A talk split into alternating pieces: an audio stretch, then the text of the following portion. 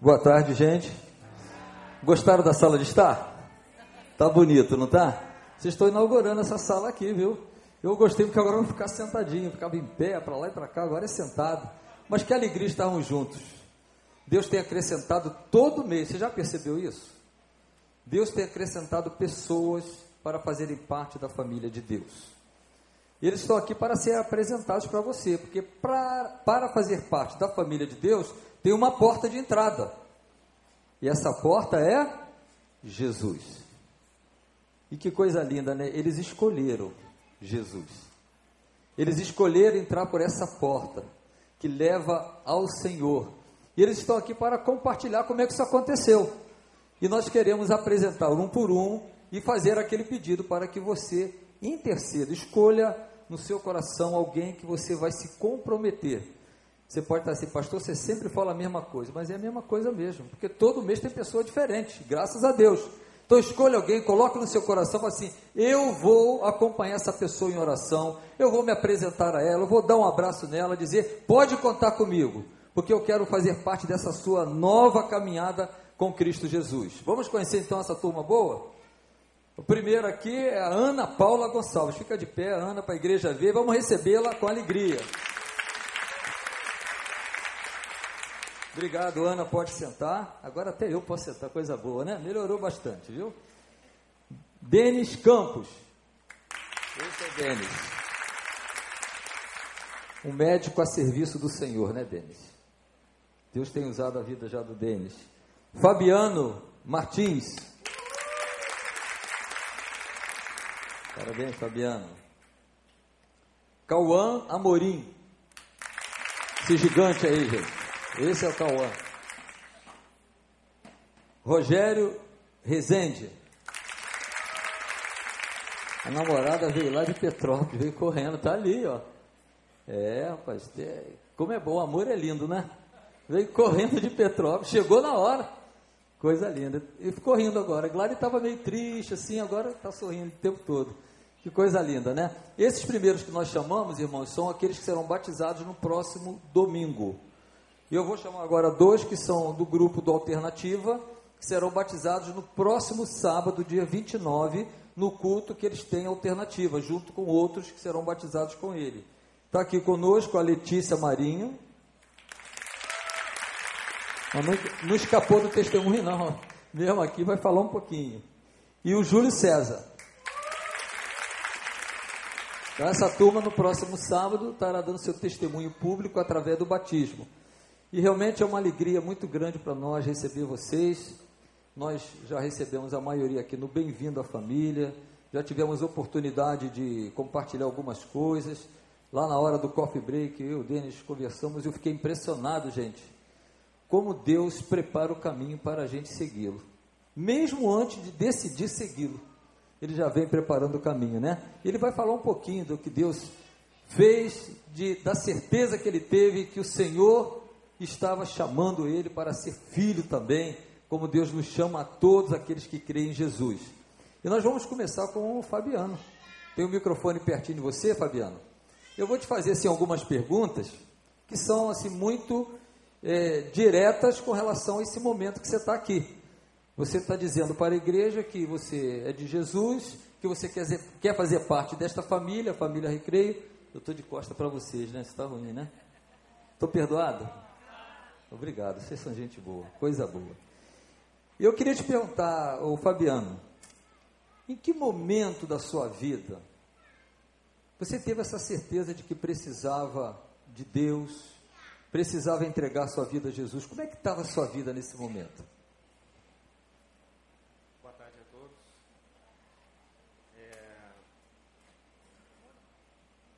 Que Deus nos prepara e a obra de Deus ela sempre completa, ela sempre perfeita. É, e acho que Deus nos leva a certas situações em que nos obriga a ficarmos de joelho. E às vezes isso é necessário porque durante muito tempo eu achei que eu era autossuficiente. E aí eu, no ano passado, É, no segundo semestre do ano passado, eu passei por dificuldades tremendas no meu casamento, a ponto de chegar próximo da, do divórcio.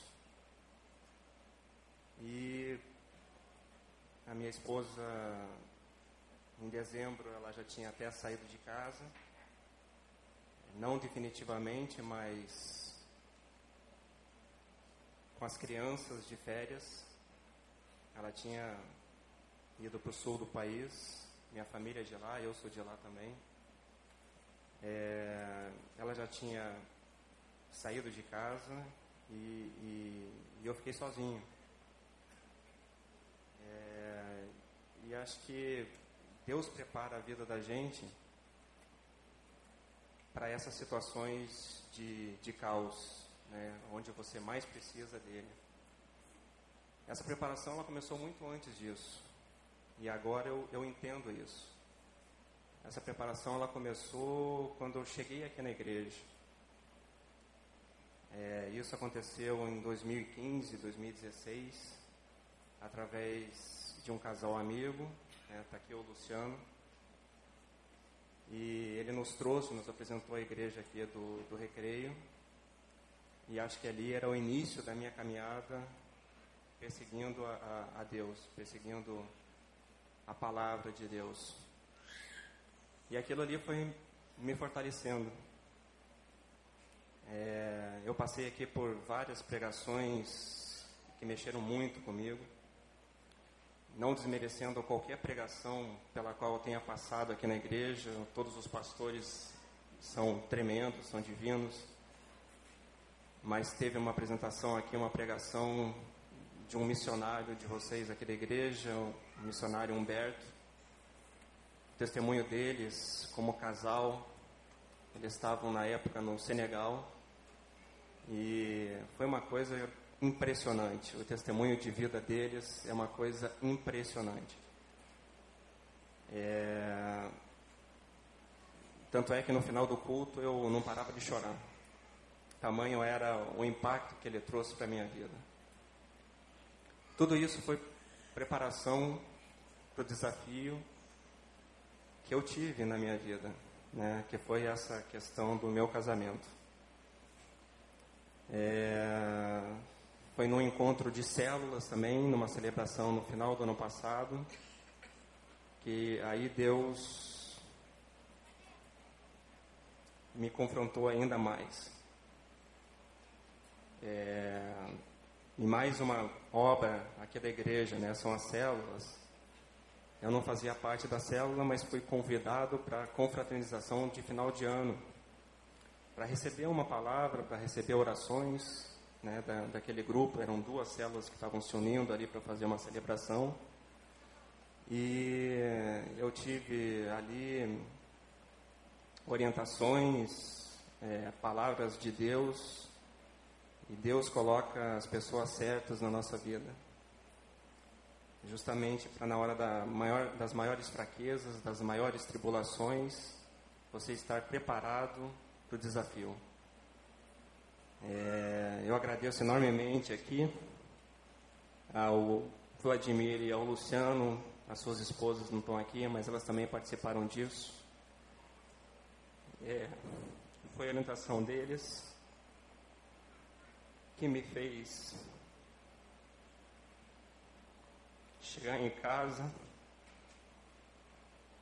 naquele mesmo dia e me colocar de joelhos, clamando por Deus, para que Deus afastasse da minha casa todo o mal e me desse força para recuperar o meu casamento. Eu acho que depois disso eu nunca senti uma paz tão grande.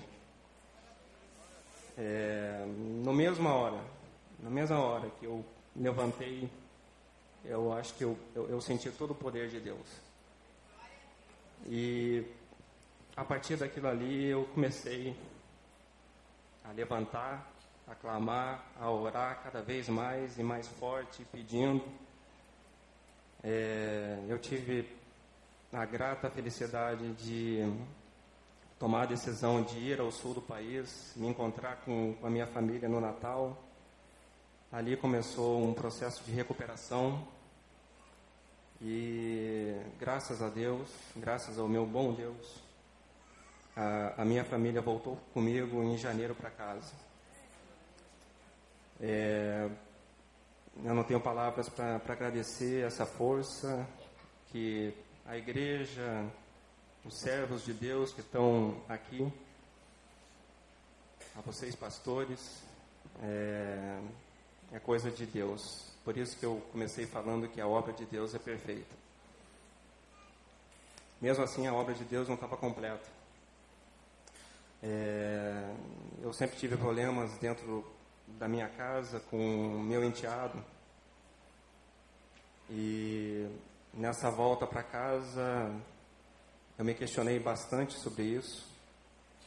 É, algo estava errado ainda. E aí é, eu comecei a orar se deu certo com a minha esposa, né, porque não daria também com ele. É, nossas brigas durante os últimos anos foram frequentes. A mais dura delas foi também no ano passado. E eu comecei a orar demais, muito, pela vida dele, para que eu transformasse também o meu coração. É, eu cheguei a um ponto que eu falei para ele não mais me chamar de pai. E, e peço perdão. Ele está aqui.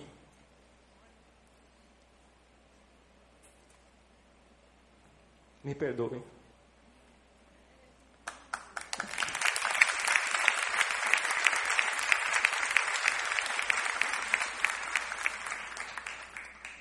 E se senta à vontade de me chamar de pai de novo. Porque eu sempre serei. Eu vou te acompanhar para o resto da vida. É, a obra do Senhor não, não parou. Tem mais coisa. É, dentro dessa igreja ainda teve o Casados para Sempre.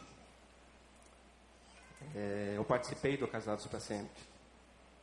Eu a todos os casais com mais ou menos problemas que estejam aqui nessa igreja nos assistindo, é, eu aconselho vocês, façam esse curso. É tremendo, é obra de Deus. Ontem foi a formatura. É obra de Deus. É, foram 14 encontros, né? o último deles foi ontem, nessa formatura. E Deus trabalhou enormemente com todos os casais do grupo. Aliás, formamos uma grande família depois dessa, dessa passagem, desse curso. É, os casais que não puderam vir estão comigo garantidamente. Deus continuou fazendo a sua obra na minha vida e eu sentia que ainda tinha algo por fazer. É, eu não consegui participar da formatura ontem. Eu entrei numa nova crise com a minha esposa por revelações que vieram à tona de início de casamento. Eu tenho 12 anos praticamente de casado, mas eu cometi erros no início do casamento e até antes. Mas por Deus, confiando na na força dele, eu resolvi fazer as minhas declarações e passar tudo a limpo. É, eu sei que eu estou pagando por isso. É uma pessoa imperfeita que está aqui na frente de vocês, que cometeu vários erros, mas uma certeza eu tenho do caminho de Deus eu não saio mais.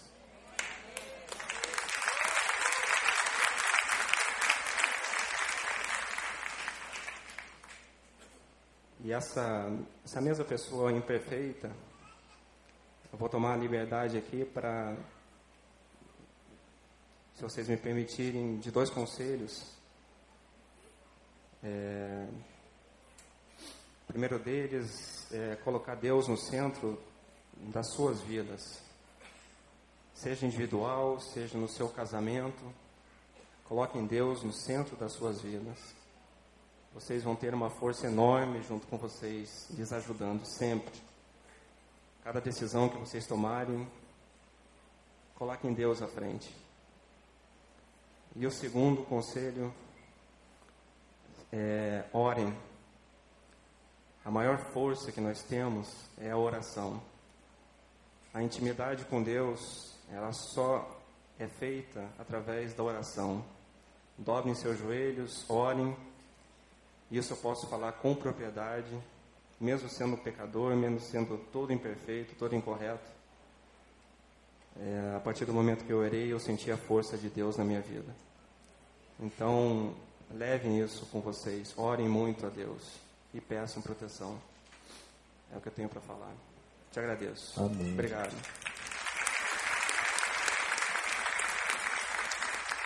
Quanta riqueza de experiência, né? Quanta coisa Deus tem feito. Deus começou uma obra também na sua vida, meu irmão. Não desista, não. Porque Deus é fiel para completá-la. Não desista. E olha que Deus maravilhoso. Eu não creio que Deus desejava a separação de vocês naquele período. Porque o nosso Deus é o Deus da restauração, não é o da separação. Mas Ele permite determinadas coisas para que a gente reconheça quem nós somos e o quanto nós dependemos dele. Talvez não seja para você pegar isso e dizer assim, então eu tenho que ameaçar me separar para me converter, não. Você não precisa passar por isso. Mas eu louvo a Deus porque o Fabiano pôde, no meio da aflição, no meio da tempestade, buscar aquele que pode acalmar a tempestade. E ele pôde ver o Senhor agindo na vida da casa dele, do lar dele. Esse é o Deus que nós seguimos. Só Deus pode fazer isso na vida de uma pessoa. Não é a igreja que muda ninguém. Nenhum pastor pode mudar a vida de ninguém, só Jesus Cristo, quando nós permitimos. E se nós estamos hoje aqui alegres, recebendo Fabiano, foi porque ele falou: Eu não quero mais caminhar sozinho. Eu preciso de um Salvador, de um Senhor. Eu preciso entregar minha vida a Ele. E Ele escolheu entregar a sua vida a Jesus. E por isso hoje nós estamos aqui nos alegrando com a vida do Fabiano. É isso que Jesus faz. Ele transforma o caos. Pode ser que tenha alguém aqui que sua vida esteja um verdadeiro caos. Jesus é especialista em transformar o caos, em dar sentido à vida, em colocar as coisas nos seus devidos lugares. E Deus ama família. Família é projeto de Deus. E uma família que tem o Senhor a Deus como Senhor da família, é uma família abençoada. Obrigado, Fabiano, por compartilhar conosco isso. E como enfrentar as lutas? Orando. Você já ouviu isso tantas vezes, né? Mas a gente, na hora da aflição, a gente corre para tantas pessoas e esquece de fazer o principal. De buscar aquele que pode todas as coisas, que para ele nada é impossível. Eu não sei como é a sua vida de oração, mas Fabiano nos ensina isso. Não orar só quando tudo vai bem, agradecendo, mas orando na hora difícil, na tempestade. E sabe como é que Jesus faz com os seus discípulos e fez lá no mar da Galileia? Ele acalmou o coração, disse: Não tenham medo, eu estou com vocês. E ele acalmou o coração do Fabiano e disse: Eu estou com você, Fabiano, nisso. Eu comecei eu vou concluir essa obra na sua vida. Que Deus te abençoe, querido. Que você continue influenciando outros casais a buscarem no Senhor consertar, colocar em dia, ser um casal segundo o coração de Deus. Rogério, vamos falar um pouquinho? Como é que aconteceu com você? Como é que você estava? Em que momento da sua vida você chegou à conclusão de que não dava mais para caminhar sem Jesus? Chegou a hora, é agora. Conta um pouquinho disso para essa sua família aí que está conhecendo, alguns conhecendo, talvez a maioria, né? Esse sorridente Rogério. Não é só porque a namorada chegou, não, porque ele é sorridente mesmo, viu, gente? Compartilhe um pouquinho conosco, Rogério. É, irmãos, boa tarde. Estou um pouco emocionado com o testemunho do irmão que está chegando. É, eu tenho muita coisa para falar, mas vai estender no culto da 1019, mas eu vou, eu vou ser objetivo. Eu fui nascido no lar cristão, né, na Igreja Batista de Bangu. A minha família inteira era da igreja, nós somos sete irmãos. Né. Eu tive um pastor, na época, um pastor muito bom, acho que muitos conhecem, quer dizer, já é falecido, era o pastor Purim depois foi o pastor da Zilek. E logo em seguida eu acabei casando com uma pessoa do mundo e me afastei da igreja. Mas eu falo assim para os mais jovens, eu tive a felicidade, quando era mais jovem, de participar de vários cultos na igreja, inclusive eu já vi membros aqui da igreja que e cresceram junto comigo, que era da Igreja Batista de Marechal Hermes, onde tinha o clube bíblico todas as segunda-feiras. O irmão falou ali do Humberto, Humberto era um dos que administrava o clube bíblico de Marechal. E o irmão Silviano, que senta, Silviano, que senta muito aqui na frente. Já conversei com ele algumas vezes aqui na igreja. Mas a minha história com a igreja é muito forte, porque, embora eu estive afastado da igreja, mas eu nunca perdi o temor. Eu sabia que um dia eu ia voltar para a igreja. Eu estive envolvido no mundo, um mundo muito sujo, um mundo que não tem nada a oferecer. E a minha, o meu vínculo com a igreja veio na Janário, ou seja, Muitos daqui vão perguntar já, né? É que naquela ocasião tinha uma irmã que era da igreja de Batista de Bangu, que veio aqui para o recreio, chama-se Glaucia Faé. Eu vi seus filhos crescer, que é o Glauco Faé, que está sempre aqui na igreja. Larissa também crescia aqui na igreja também. E ela sempre orou por mim, ela sempre me fez convite para ir para a igreja, mesmo afastado. Então, resumindo, eu fui na Janário. Era uma capela. Eu assisti o culto lá. É uma igreja muito pequena. Mas eu não consegui, mesmo assistindo o culto, voltar para Deus. E quando isso mexeu muito né, comigo, vamos dizer assim, é, eu fui numa festa num condomínio ao lado do, da igreja tinha um estacionamento, ao lado tinha um condomínio. E eu fui numa festa um domingo, né, nessa, nesse apartamento. E quando eu fui na varanda, a igreja estava cantando um, uma, um louvor que foi, fez parte da minha mocidade, que era o louvor do, do conjunto Logos, que era o Pai, eu Queria tanto ver o Senhor descer, vindo me encontrar. E aquilo mexeu muito comigo. Eu saí da festa, fui embora, cheguei em casa, eu sempre tive a minha Bíblia. Eu a Bíblia, eu li a Bíblia, me ajoelhei e fiz uma oração. Eu falei, Senhor, o Senhor está me preparando para voltar. Eu vou voltar. E aquilo passou.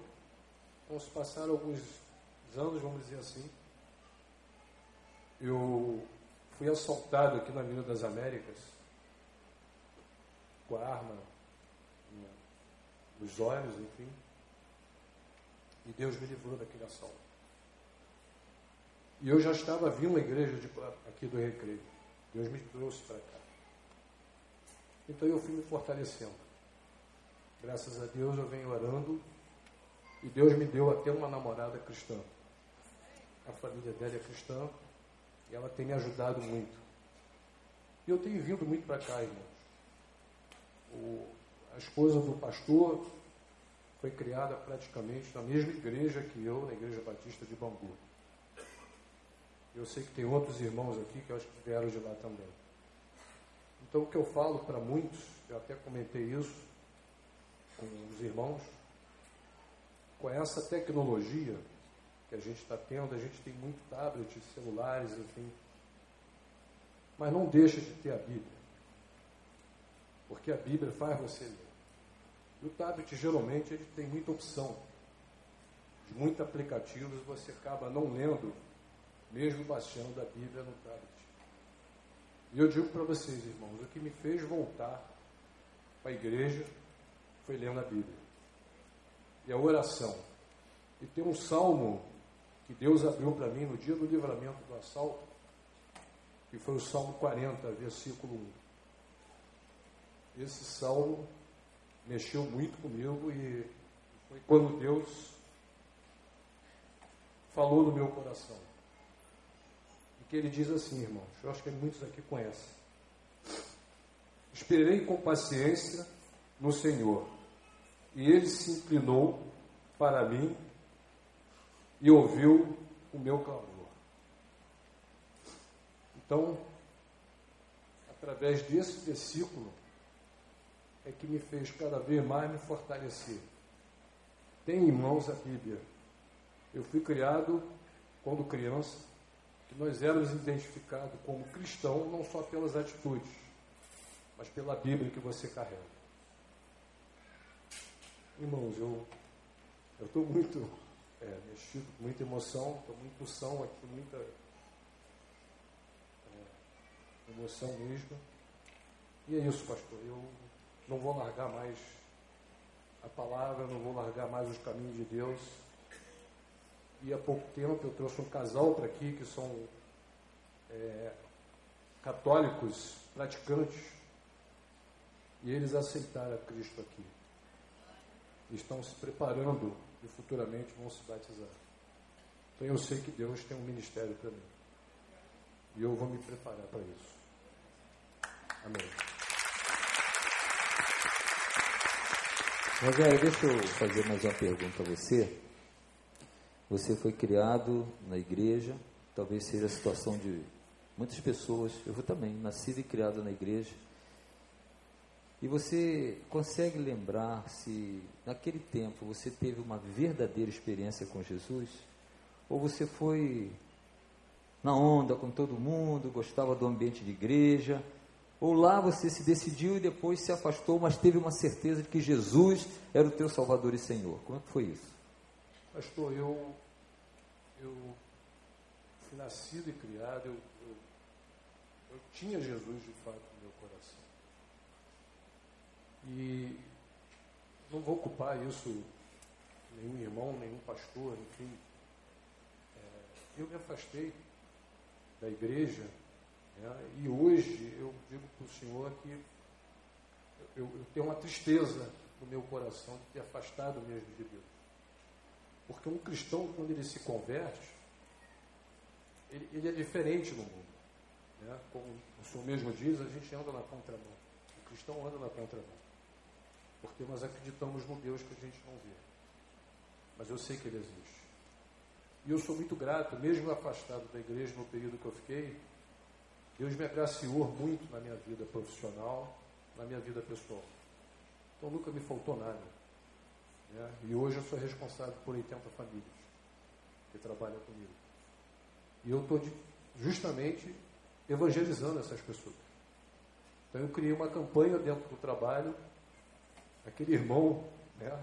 não estou comprando os irmãos, mas eu falei para ele, aquele irmão que foi à igreja, que eu encontrar na igreja, ele tem um bônus no final do mês. É uma estratégia, viu? Não sei se é melhor, mas é boa também, né, Paulo? Muito boa, né? Mas é interessante isso, porque é, muitas pessoas são criadas no lar evangélico e às vezes confunde isso. acha porque gostou, igreja, ambiente, escola dominical e tudo, mas não teve uma experiência pessoal. O fato dos pais serem crentes, dos avós, não nos tornam pessoas salvas em Cristo.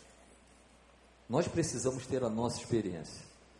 Eu me batizei com 10 anos, mas sem ter certeza nenhuma, e filho de pastor.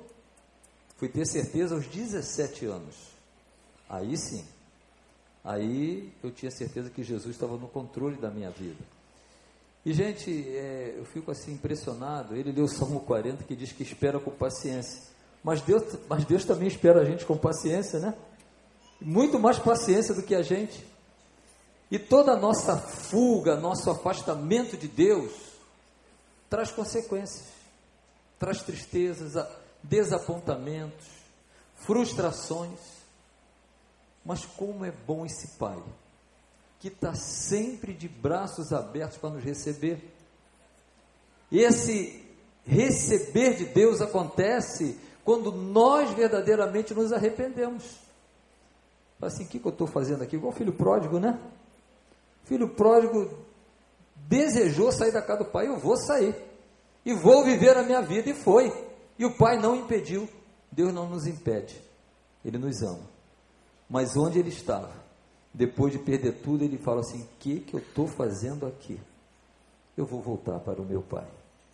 Eu vou dizer para o meu pai que eu pequei contra ele. Eu vou voltar. E essa atitude fez com que ele se levantasse da onde estava e fosse em direção ao pai.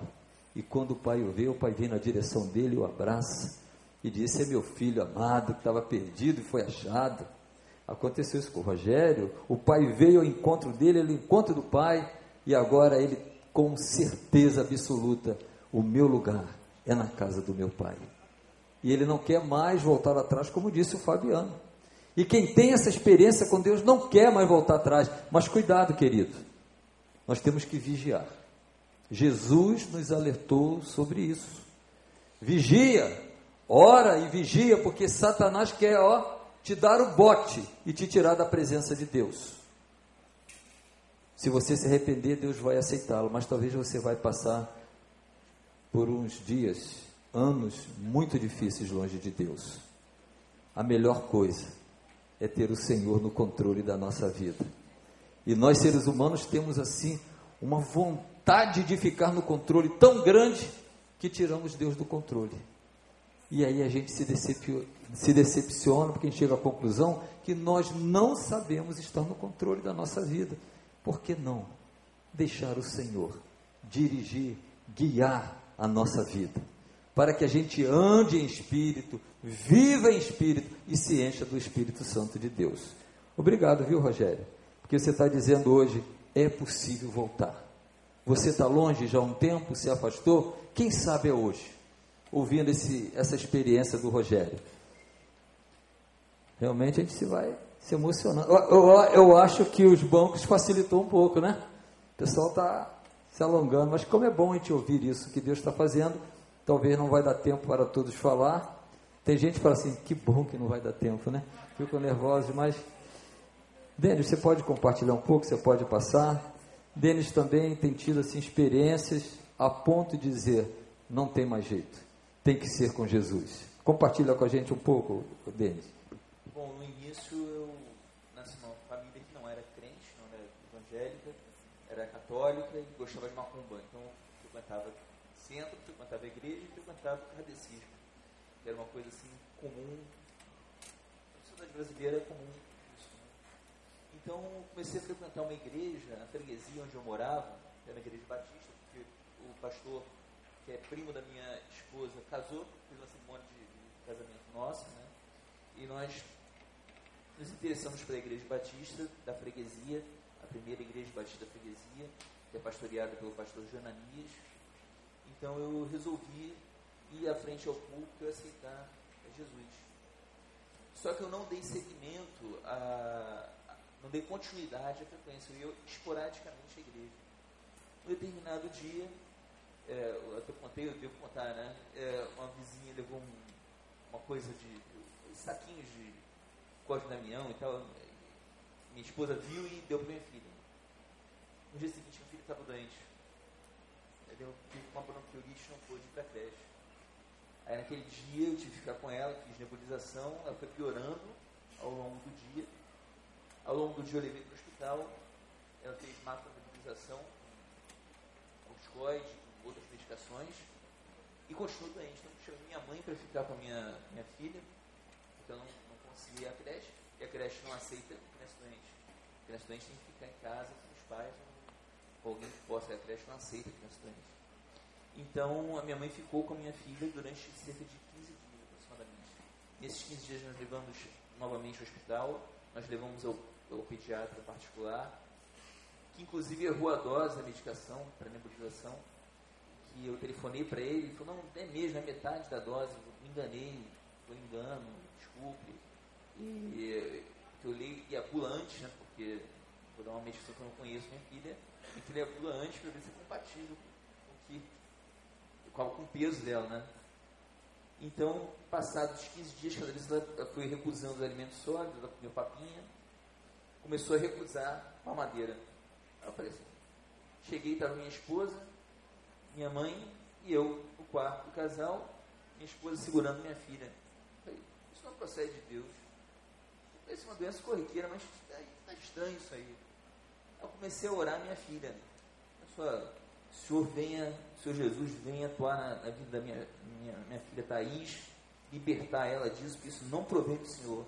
Eu clamo ao Senhor nosso, ao nosso Senhor Jesus Cristo, o Espírito Santo de Deus, nesse instante, a minha filha tampou os ouvidos e falou, Jesus não. Jesus não. A pequenininha com dois anos de idade, Jesus não. Eu abri, afastei assim, tirei as mãos do ouvido, Jesus sim, em nome de Jesus, seja curada, seja liberta de qualquer influência negativa, de qualquer espírito maligno. Em cinco minutos, pastor, tinha um relógio de televisão e tinha um relógio é, de ponteiro. E foram cinco minutos de oração e minha filha ficou com o corpo mais forte. Minha filha ficou com o corpo mais forte e pediu para ir para o chão. E pediu comida. Ela comeu arroz com caldo de feijão, bebeu água, depois ela pediu água. E pediu mais comida e mais água. Então ela se levantou e começou a brincar com o velotrol, aquele princípio, né? Que as crianças meninas brincam. Né? Eu achei impossível, não é impossível para Deus, mas é impossível para mim, né? Eu falei assim, mas como é que pode um negócio desse? Ela estava doente há cinco minutos atrás, está brincando com o a gente ficou se olhando assim, eu, minha mãe e minha esposa, né? Foi testemunhado por nós três. E minha filha pediu para descer até o, o estacionamento para ver a lua queria ver a lua. Eu desci com ela no colo, ela olhou a lua e voltou comigo de mão dada, já andando normalmente. No dia seguinte já foi para a escola. Só que isso seria o suficiente para que eu voltasse para a igreja. Mas o coração é duro, né? Então a gente não volta, né? E aí passa mais um tempo e eu me mudo para cá, para próximo, mudei para Camorim, para um, um condomínio que foi construído recentemente ali. E comecei a vir para a igreja recreio de vez em quando, ocasionalmente, porque uma, uma amiga da minha esposa frequentava aqui. Frequentava assim também esporadicamente quando vinha aqui para a igreja. Então comecei a frequentar, meus filhos iam para o Recriança. E também não me aproximei muito, não, não foi ainda um, um, um momento. É, eu já tinha aceitado Jesus, já tinha acontecido isso, mas eu ainda não estava envolvido. Bom, aí foi em fevereiro desse ano começou uma, um cataclisma. Primeiro, meu pai fica doente com hemorragia digestiva aguda, ele usou aspirina com álcool e é, é tenso, tem, tem doenças clínicas. Ele teve uma hemorragia digestiva muito grande, foi levado para o Hospital do Fundão, trabalho no Fundão, e nesse dia não tinha leitos de observação, ele estava com uma hemoglobina 9, uma pessoa que não é anêmica, isso é muito baixo ele estava precisando de oxigênio. Nesse dia encontrei uma enfermeira que eu tinha atendido antes, com um médico, né? Atendido antes. Essa enfermeira providenciou um leito de observação monitorado. E o, o, o médico, depois no dia seguinte, que eu fui conversar com isso com meu pai, ele disse para todo mundo que eu era amigo dele. Eu não era amigo dele, mas ele contou essa história que meu pai foi tratado de forma diferenciada pela equipe toda. Eu pensei, está tudo bem, é uma coincidência, né? hospital é, é grande, mas a gente se encontra, né? Encontra enfermeira, né? Tem um colega que é legal, né? Que faz um gesto de companheirismo. Só que aí, três ou quatro dias depois, os dois andares de baixo do meu apartamento, prédio, né? Pegaram fogo. Isso é registrado, boletim do bombeiro, o corpo de bombeiro vai saber o condomínio onde eu moro, eu dou o nome do, do condomínio, pegou fogo quatro ou cinco dias depois, três dias depois. E nesse dia o major Bruno, que era o major do corpo de bombeiro, estava de folga. Ele bateu na nossa porta e falou, vamos sair que está pegando fogo. Então eu consegui pegar meu filho em uma luz de emergência e fui andando. E falei para minha esposa, vamos todo mundo junto. Só que elas não conseguiram acompanhar. Então o, o Major Bruno pegou a minha filha no colo e foi. Eu fui na frente, com a luz. O Major Bruno foi atrás. E minha esposa, vendo que todo mundo estava indo, indo e ela ficando, foi junto. A fumaça, quando pega fogo na fiação elétrica, fica tudo preto. É uma fumaça preta você não consegue enxergar o caminho. É, você vai com a luz de emergência forte, mas você vai meio que tateando e encontra a saída de emergência, desce por ali, né? E chegamos lá embaixo. Pois bem, aí tivemos que nos mudar durante algum tempo e ficamos sem luz, sem gás, porque não pode, o prédio pegou fogo, não tem luz, pegou pane elétrica, né? Sem luz, sem gás, só com a água. Só com a água não dá para ficar no apartamento. Precisava ir para outro apartamento. Minha esposa negociou o aluguel de um apartamento de temporada, condomínio da minha cunhada, e tinha que pagar o valor à vista. Eu vou o valor à vista, mas eu pago depois a prestação do, do, da sala comercial, né? Que eu tenho uma sala comercial onde eu atendo, né? Então eu paguei à vista, desfalcando o dinheiro, né? Paguei à vista o aluguel, tinha que ser em dinheiro. E depois eu fui trabalhar e o administrador falou assim, tem um cheque para você. Eu falei, eu tenho que dar algum cheque, alguma cota extra, alguma coisa? Não, é um cheque para você. Porque nós entramos com uma ação contra a SEDAI e ganhamos essa ação contra a SEDAI. E está aqui o cheque para você. O cheque era do Bradesco, de um banco que eu tenho conta. Usando o aplicativo do celular, eu depositei na mesma, uma hora depois, meia hora depois, o cheque sempre estava lá, lá em cima. E o cheque cai rápido, porque é do mesmo banco, né? E foi o, o, mais incrível que tem a foto desse cheque, do recibo do cheque, é que era poucos centavos de diferença para o valor da mensalidade do, do, da sala comercial. Assim, é demais. Tá, o valor aproximado da, da mensalidade da sala comercial já é demais isso. Aí está ficando já esquisito isso. Aí passa mais um tempo, mais uma tribulação. Minha mãe tinha insuficiência renal sob controle, vai internada porque teve AVC. Ela vai internada porque teve AVC, fica no hospital particular, tem registro no hospital. Se um colega médico quiser ir lá ver, testemunhar, eu tenho a cópia de tudo isso, tem o boletim do bombeiro, que foi lá o bombeiro um dia, tudo isso é documentado, né? Então, eu fui visitar um dia minha mãe, senti um aperto no coração, estava no consultório, eu tenho que visitar minha mãe hoje, não pode passar de hoje. Eu falei assim, pô, dia é amanhã, né? Quero ir hoje. Hoje de noite, terminei mais 8 horas mais ou menos, eu vou hoje, pegar o carro aqui e vou hoje. Quando eu cheguei para ver minha mãe, o médico, o colega, né? Falou, ah, ela está bem, ela está assim, assim, assim. Conversei com ela, vi que ela estava com uma sequela motora, mas estava bem, né? E quando me mostrou a prescrição, estava escrito lá, carbonato de lítio. Carbonato de lítio é uma medicação psiquiátrica, que não pode ser dada para quem tem insuficiência renal. Porque ele é eliminado pelo rim, e se o rim não funciona, ele acumula e mata a pessoa. E minha mãe tinha insuficiência renal, tem né? insuficiência renal. Eu disse, cara, como é que você está dando carbonato de minha mãe, cara? Ela tomou, ah, tomou duas doses, caramba, é mesmo, não pode. Aí ligou pro chefe do CTI. O chefe do CTI falou, poxa, caramba, que aconteceu isso? Aí pede desculpa e tal, ouvindo ele conversando no telefone, não ouvindo estava a voz, mas entendendo mais ou menos o que estava acontecendo. Aí o médico, o colega, que estava de plantão, me explicou que quando você digita carbonato, aparece a opção cálcio ou lixo. Se você clicar no lugar errado, a prescrição sai com lixo ou sai com carbonato, né? Era para clicar em carbonato de cálcio, que é usado na insuficiência renal, clicou no lixo, que mataria minha mãe se não tivesse ido lá naquele dia, porque às 8 horas você tinha uma vontade muito desesperadora de ir ao hospital, como se ela fosse morrer, ou, fosse os últimos dias dela, né? E depois ainda, ela no, no leito já, já tinha saído, você tinha ido para a enfermaria, eu fui visitá-la, estava mandando mensagem no WhatsApp, eu tinha acabado de visitar ela, já ia me despedir e tal. Entra um médico, falando assim, nós vamos fazer um procedimento, uma paracentese, que é uma agulha no abdômen, para drenar um líquido que está acumulado no abdômen, mais sítio. Pessoal, mas minha mãe não tem sítio não, olha lá, olha a placa ali. Ela tem insuficiência cardíaca, insuficiência renal, tem hipertensão e diabetes. Ela não tem nada de sítio não, cara, está fazendo o que aqui? Aí telefonou pro. pro a, a, a, ele foi paralisado. Viu que estava completamente enganado, né? Aí a, assistente dele, né, que esse enfermeiro, uma administradora cirúrgica, falou o seguinte, olha só, eu vou ligar aqui. Telefonou para é, a chefia imediata dele.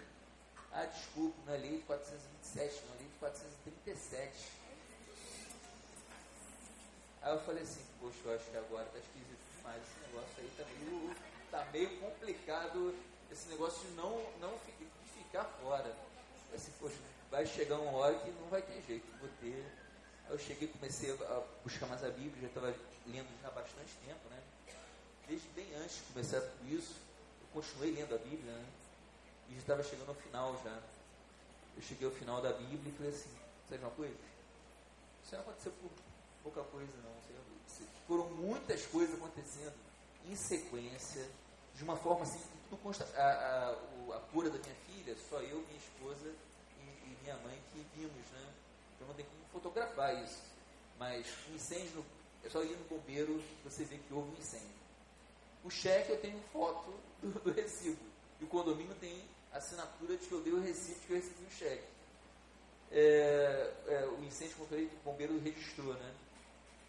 A minha mãe tem a passagem no hospital, só a, a, o médico, se quiser ir lá ver que Neuza Maria Campos, procura o Neuza Maria Campos, que ela está lá o registro dela no hospital. O meu pai, no fundão, se o médico quiser ver, é o Freire Carvalhal Campos, que teve essa passagem é, é, da enfermeira, né, que eu encontrei ela, ela não era do setor, estava cobrindo uma falta que houve, e naquele dia ela estava ali. Eu achei assim, agora não tem mais jeito agora não tem mais alternativa dar para a igreja, de batizar e ser membro da igreja. Agora não tem mais jeito. Agora está mostrado para mim qual é o caminho que eu devo seguir. Agora não tem mais como virar. Aí eu falei, conversei com minha esposa, Tiana, Tiana minha esposa, né? Agora eu tenho que aceitar Jesus mesmo. Já, já aceitei, mas agora eu tenho mesmo que me batizar e ser membro da igreja de recreio. E agora não tem mais volta. Agora não tem mais volta. Quanta coisa, hein, gente? Eu queria passar pelo lugar do Denis. Como é bom, às vezes a gente canta e nem pensa nisso, mas Deus cuida de mim. Na sombra das tuas asas. Deus cuida da minha família, mesmo quando o nosso coração não é por inteiro dele. Esse é o Deus que cuidou do Denis, da sua família. Eu louvo a Deus porque talvez muitos ficariam revoltados com Deus, decepcionados com Deus. A gente fica decepcionado quando as coisas acontecem de uma maneira contrária àquela que nós gostaríamos que acontecesse.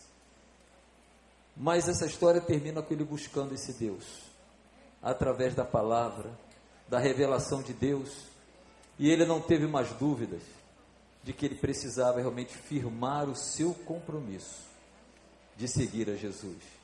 E por isso Denis hoje está aqui o Fabiano está aqui, o Rogério, o Caos, Ana, Ana Paula, a Letícia, Cauã. Não vai dar para vocês falarem, não vão ficar chateados comigo não, né? Mas olha que coisa linda que Deus faz. Desde domingo nós estamos falando sobre esperança. Não existe esperança longe de Jesus. Porque a esperança com Jesus é uma esperança verdadeira.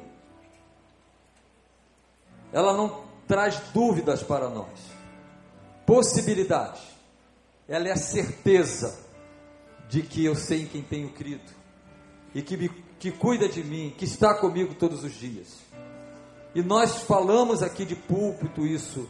Jesus é a única esperança. E talvez alguns aqui já ouviram isso muitas vezes. Eu já ouvi isso, pastor, muitas vezes, que a esperança é Jesus. Mas as coisas não mudaram ainda na minha vida. Deixa eu dizer para você uma coisa, meu querido, querida amiga, amigo que está aqui. Não adianta você ouvir que Jesus é esperança. Você tem que se posicionar diante dele. Você tem que tomar uma decisão. Eu quero essa esperança na minha vida. Eu quero ter esse Jesus como Senhor da minha vida. Eu quero firmar um compromisso de segui-lo, independente das circunstâncias. E esse é o momento propício para isso. Você que chegou aqui, talvez só ouvindo Jesus é esperança, Jesus é esperança. Hoje você pode dizer assim: Eu quero essa esperança verdadeira. Eu quero ter a certeza de que um dia eu estarei para sempre com esse Pai maravilhoso que cuida de nós, que nos espera, que vai ao nosso encontro, que nos dá sempre uma nova chance. Quem sabe hoje é mais uma chance. Nós vamos louvar ao Senhor, cantar ao Senhor. A cruz me libertou, não é, André? Esse cântico que nós vamos cantar, porque é na cruz de Cristo que nós somos libertos para uma nova vida com Jesus Cristo. Nós vamos ficar de pé, convidar a igreja a ficar de pé. E a gente não pode terminar um encontro desse com Jesus, com Ele e com o povo de Deus, com os testemunhos desse, sem dar uma oportunidade a você que veio hoje nesta tarde. Nós oramos por você, nós oramos por esse culto, para que o testemunho desses irmãos em Cristo pudesse alcançar o teu coração. Este Jesus que ele hoje diz que está com eles, estão firmes, que não voltam mais atrás. É Ele que está aqui conosco, dizendo: Vem, filho. Talvez sua vida está um caos, talvez você está numa sequência tão grande de dificuldades, tribulações. Eu estou aí. Eu quero mudar a sua história, mudar a sua vida. Eu quero organizar o caos da sua vida, colocá-la em ordem. Esse é Jesus. Enquanto nós vamos louvar a Deus com esta canção, eu quero convidar você, se você entendeu a mensagem de esperança em Cristo Jesus, saia de onde você está, vem aqui à frente. Nós queremos orar por você. Vamos louvar.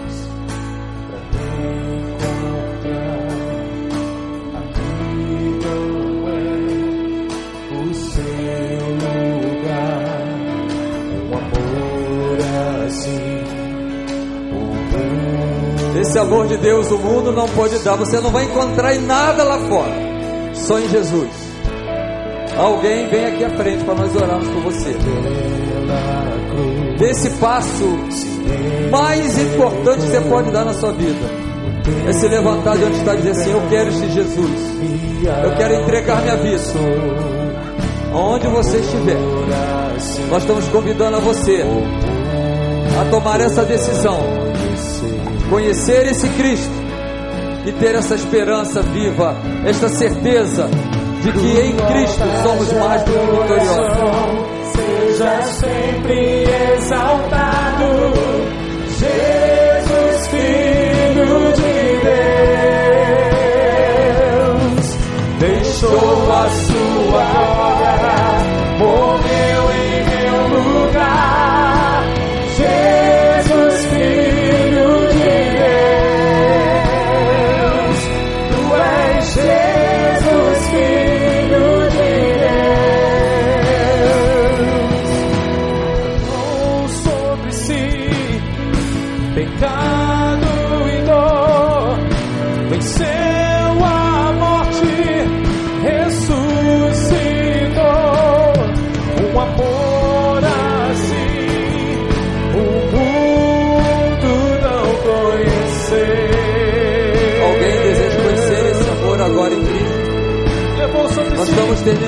levou sobre si pecado e dor, venceu a morte, ressuscitou,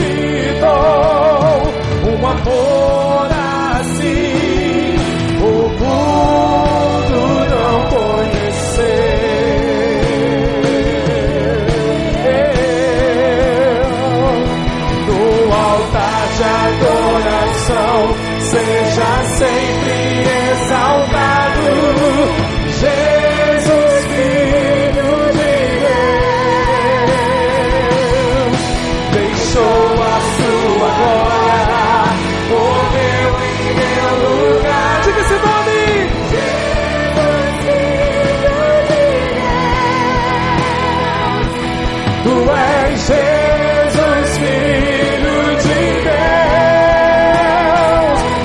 Deus,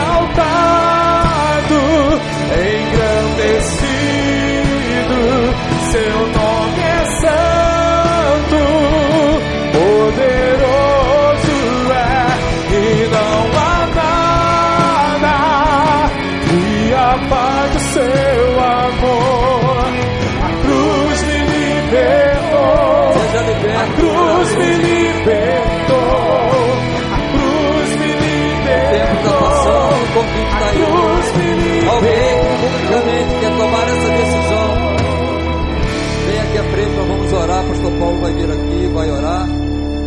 Nós vamos pedir esse grupo aqui que ele vai descer, vão ficar aqui, aqui embaixo. Depois da oração, antes de você ir embora, passe aqui, dê um abraço em cada um deles, cumprimente eles. Fala assim: olha assim, eu estou orando por você, para que você permaneça firme. Não há ninguém nesta noite, nesta tarde, noite, que queira realmente falar assim: eu preciso de Jesus. Eu quero experimentar essa nova vida que Ele tem para mim. As oportunidades são dadas. E este amor de Deus é derramado a todo aquele que nele crê. E nós vamos orar neste momento, orar por você. E você que talvez já é crente, já está aqui mesmo da igreja, mas que vai se afastando, vai dando brechas ao inimigo. Volte para o Senhor, se aproxime dele, busque ele de todo o teu coração. Sirva ao Senhor com alegria no seu coração. Fale de Jesus, compartilhe Jesus a seus amigos que estão perdidos sem Cristo e sem salvação. E você já conhece Jesus, fale disso. Vamos orar agradecendo a Deus. Vocês podem descer para depois o pastor Paulo orar. Vocês podem agradecer a Deus pela vida desses irmãos aqui? Por favor, façam isso. Obrigado. Lindos testemunhos que ouvimos nesta tarde. Vamos orar? Deus, obrigado, Pai, pela tua presença entre nós nesta tarde. Obrigado, Senhor, pelos testemunhos que edificaram tanto a nossa vida neste lugar. Obrigado, Deus, pela salvação em Jesus que esses irmãos hoje puderam testificar diante da congregação. Nós, como igreja, os recomendamos ao batismo com muita alegria no coração, sabendo que o Senhor fez na vida deles uma obra que está apenas começando. Deus permita que essa chama nunca se apague do coração desses irmãos e que essa mesma chama possa nos influenciar a continuarmos falando de Jesus Cristo, testemunhando de Cristo nesta sociedade tão enferma. Despede agora o teu povo em paz e segurança, dando a cada um desses irmãos agora uma semana de bênçãos, de vitórias, debaixo da tua graça, da tua provisão e da tua proteção. Leva o teu povo em paz e segurança. Oramos então em nome de Jesus. Amém, amém e amém. Deus abençoe. Boa semana. Antes de ir embora, dê um abraço nessas pessoas que estão aqui à frente.